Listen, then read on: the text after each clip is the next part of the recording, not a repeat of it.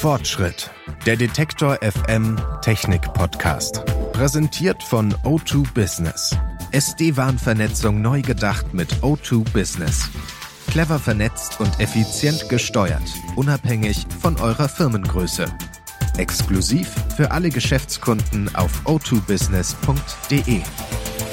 Hallo zusammen, schön, dass ihr wieder dabei seid bei einer neuen Folge Fortschritt. Die Situation kommt uns vielleicht aktuell ein wenig bekannt vor. Die mittlerweile vierte Corona-Welle rollt über unser Land. Weihnachten steht mal wieder kurz bevor und wir treffen uns wegen des Wetters schon länger wieder in Innenräumen statt draußen an der frischen Luft. Perfekte Voraussetzungen also für ein Virus sich zu verbreiten. Ein bisschen anders als letzten Winter ist die Situation aber dann doch. Viele von uns sind mittlerweile geimpft aber die Zahlen steigen wieder und deswegen gilt auch wieder das Motto Flatten the Curve und Infektionsketten unterbrechen. Dazu haben wir als einen Baustein die Corona-Warn-App und die Luca-App. Auf immer mehr Smartphones ist zumindest eine dieser Apps installiert, aber ich stelle es auch immer wieder in meinem Freundeskreis fest, so ganz sicher, wie die funktionieren, sind wir uns immer noch nicht. Also gucken wir uns die Apps heute nochmal an und dafür habe ich mir Unterstützung geholt vom Technikjournalist Nico Ernst. Hallo Nico. Hallo Anja. Fangen wir mal einfach an. Was ist die grundlegende Funktion der Corona-Warn-App? Es gibt nicht eine, es gibt mehrere, aber die grundlegende Funktion, für die sie mal gebaut wurde, ist eine Abstandsmessung zu anderen Smartphones und dann eine Kontaktnachverfolgung, wenn einer der Besitzer dieser, dieser Smartphones, die die Corona-Warn-App installiert haben, sich als infiziert herausstellt über einen positiven PCR-Test. Und dann jetzt bei der Luca-App, was ist die grundlegende Funktion der Luca-App? Die Luca-App wurde vor allen Dingen entwickelt, um einen Check-in bei Gastro, Veranstaltungen und anderen Gelegenheiten zu ermöglichen. Das heißt, du meldest dich durch Scannen eines QR-Codes mit deinem Handy dort an und wenn dann dort ein Infektionsfall auftritt, können diese, diese Infektionsketten vom Gesundheitsamt nachvollzogen werden. Das heißt, das ist ein komplett anderes System. Mittlerweile kann die Luca-App auch einiges mehr, aber das eine ist dezentral und das andere ist zentral. Die Luca-App, die steht ja immer wieder in der Kritik, unter anderem, weil sie nicht anonym ist. Du hast gerade schon gesagt, dann kann das Gesundheitsamt die Infektionen nachvollziehen. Ist diese Kritik gerechtfertigt? Na, rein aus datenschutzrechtlichen Gründen, sonst wäre die ja auch gar nicht in den Corona-Warnverordnungen oder in den Corona-Schutzverordnungen der einzelnen Länder und Kommunen zulässig das ist nicht das Problem. Das Problem ist, dass du letztendlich immer jemandem trauen musst. Die Luca-App funktioniert nur dann vernünftig, wenn du dich wirklich mit deinen persönlichen Daten, also Name, Anschrift, Telefon und E-Mail-Adresse zum Beispiel, dort auch anmeldest. Allerdings diese Daten werden verschlüsselt, erstmal auf dem Telefon gespeichert und nur wenn das Gesundheitsamt oder der Betreiber von einer Location dann sagt, ja, hier gab es eine Infektion, dann können die vom Gesundheitsamt abgerufen werden. Also es gibt bisher keinen Fall, wo bekannt geworden wäre, dass da wirklich persönliche Daten weggekommen wären. Aber das Problem ist halt, es sind im Endeffekt, wenn auch verschlüsselt, so dass die Betreiber, also die Betreiber der Luca-App da nicht reingucken können, es werden halt persönliche und Gesundheitsdaten irgendwo gespeichert. Das sind übrigens Server der Telekom. Brauche ich denn beide Apps? Es kommt drauf an.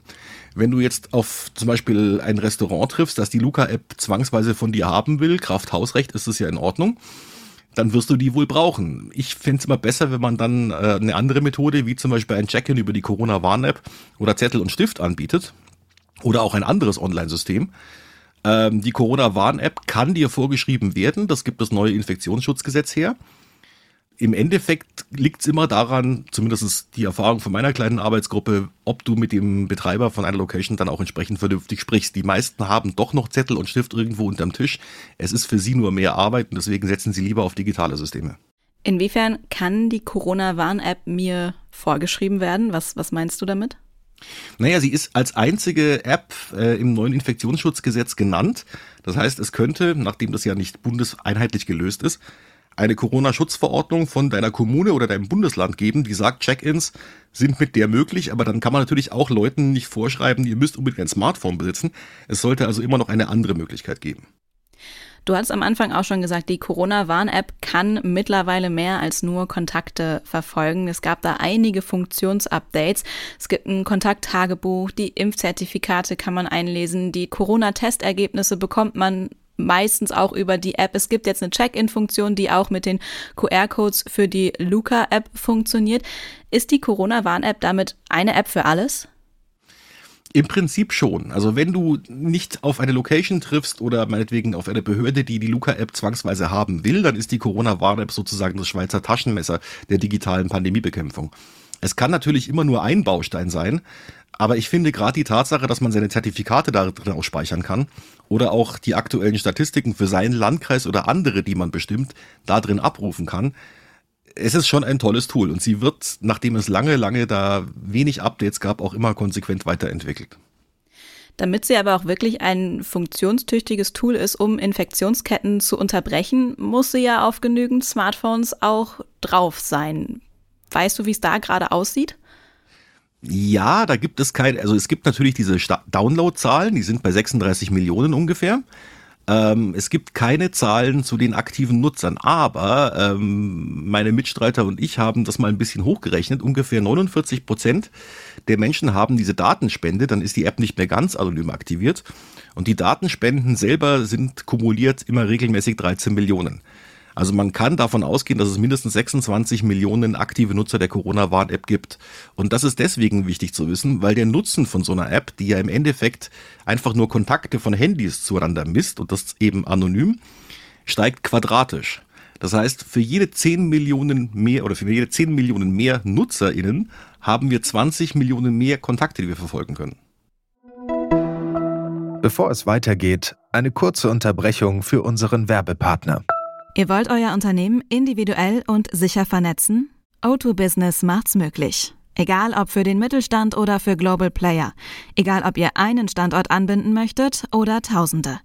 Denn die flexibel skalierbaren SD-WAN-Lösungen von O2 Business lassen sich für jeden Bedarf anpassen und ihr könnt sie unkompliziert in eure bestehende IT-Landschaft integrieren. Die innovative Technologie erhöht Ausfallsicherheit und Bandbreite.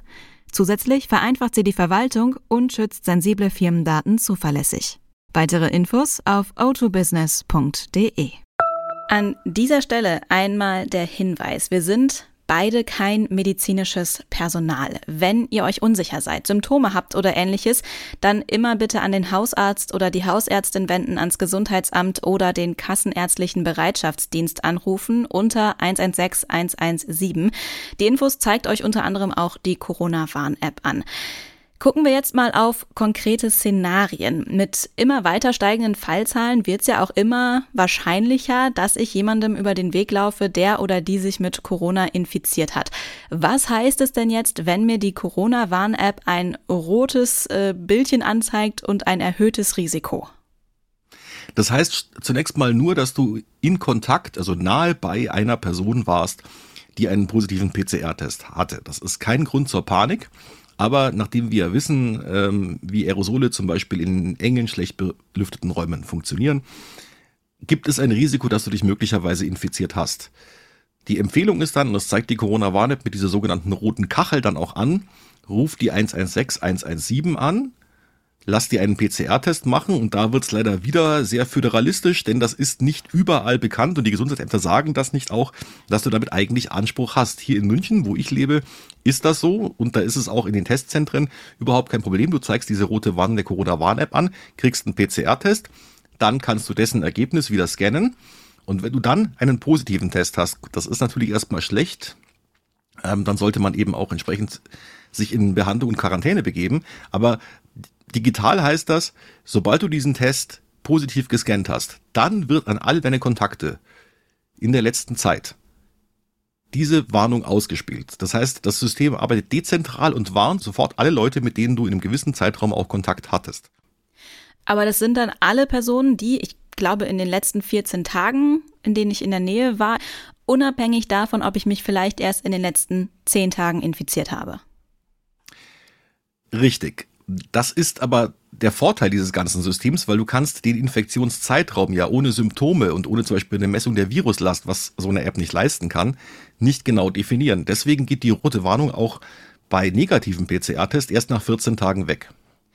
Wie warne ich denn dann Personen? Macht die Corona-Warn-App das automatisch oder muss ich da selber erst nochmal was freigeben? Das macht sie vollkommen automatisch und eben auch anonym.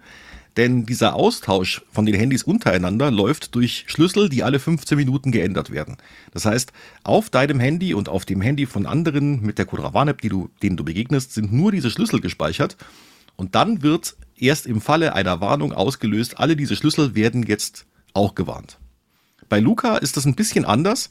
Da erfolgt die Warnung erst, wenn das Gesundheitsamt sie auslöst oder du selbst aktiv auf den Knopf drückst. Dann allerdings, und das ist wieder ein Unterschied, siehst du auch relativ genau, wo das war, weil du bist ja vorher eingecheckt. Das heißt, in einem Zeitraum von zwei Stunden bei Location XY hattest du vermutlich Kontakt. Du musst bei beiden Apps prinzipiell erstmal nichts tun. Bei Luca kannst du es aber selbsttätig tun. Die Corona-Warn-App macht es nur nach einem positiven PCR-Test und dann geht's los. Und das Gesundheitsamt weiß von der Corona-Warn-App aber erstmal nicht, dass ich Corona habe das Gesundheitsamt arbeitet mit der Corona-Warn-App überhaupt nicht zusammen, denn die ist vollständig dezentral. Das ist auch eine der Kritik, dass die vielen Daten, die durch die Luca-App erhoben werden, wenn das Gesundheitsamt diese, sie denn abfragt, ähm, die Gesundheitsämter vielleicht überlasten können. Die Corona-Warn-App ist ein dezentrales digitales System, das nur auf den Handys untereinander und ein bisschen den Servern, die diese Schlüssel speichern, funktioniert. Das heißt, allein die Corona-Warn-App mit sich rumzutragen, trägt ein bisschen zur Pandemiebekämpfung bei. Jetzt haben beide Apps in den letzten Wochen und Monaten schon unglaublich viele Funktionsupdates bekommen. Was können wir da im nächsten Jahr zum Beispiel noch von den Apps erwarten? Das nächste Jahr ist ein bisschen weit gefasst. Beide Parteien, wenn man sie so nennen will, machen da auch in den nächsten Wochen schon Updates. Die Corona-Warn-App wird zum Beispiel die Möglichkeit bekommen, dass man seinen QR-Code, also für Impfungen zum Beispiel oder auch PCR-Tests, versenden kann aus der App direkt. Das schreiben zum Beispiel einige Fluglinien mittlerweile vor. Und für Luca wird es demnächst auch eine Betreiber-App geben. Die ist, was man mir so erzählt hat, ganz kurz in den Startlöchern. Das kann also wirklich nicht mehr lange dauern. Und diese Betreiber-App zum Beispiel dient dazu, dass du auch Zertifikate direkt scannen kannst, ohne die andere App CoughPass-Check noch zu verwenden. Das sollten wir vielleicht noch ganz kurz erklären.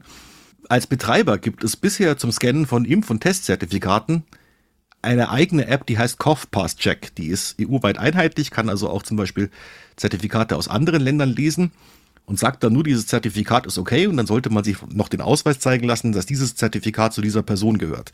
Das soll diese Betreiber-App, die es noch nicht ganz gibt, von Luca eben auch beherrschen.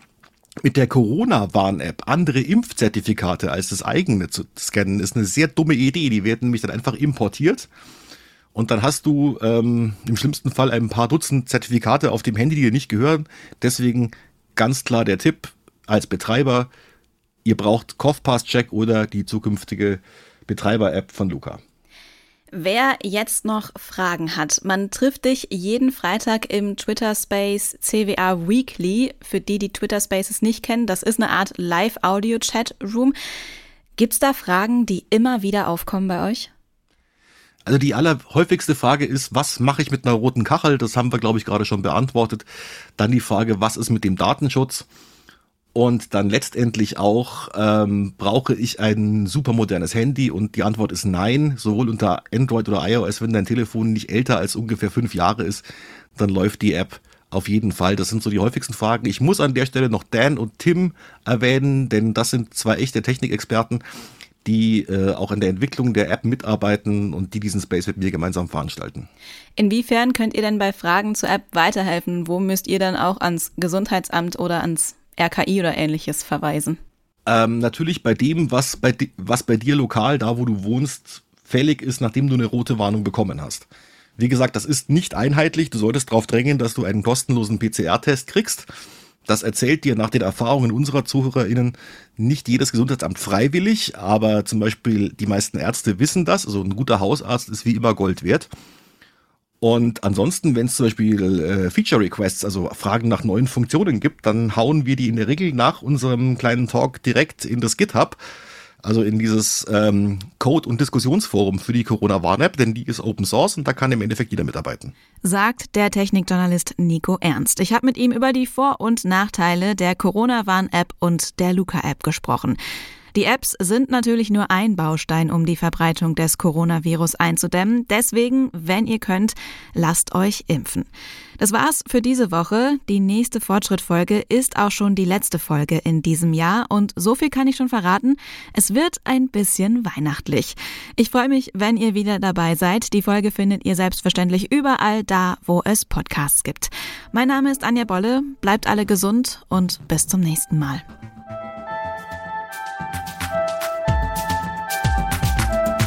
Fortschritt. Präsentiert von O2 Business.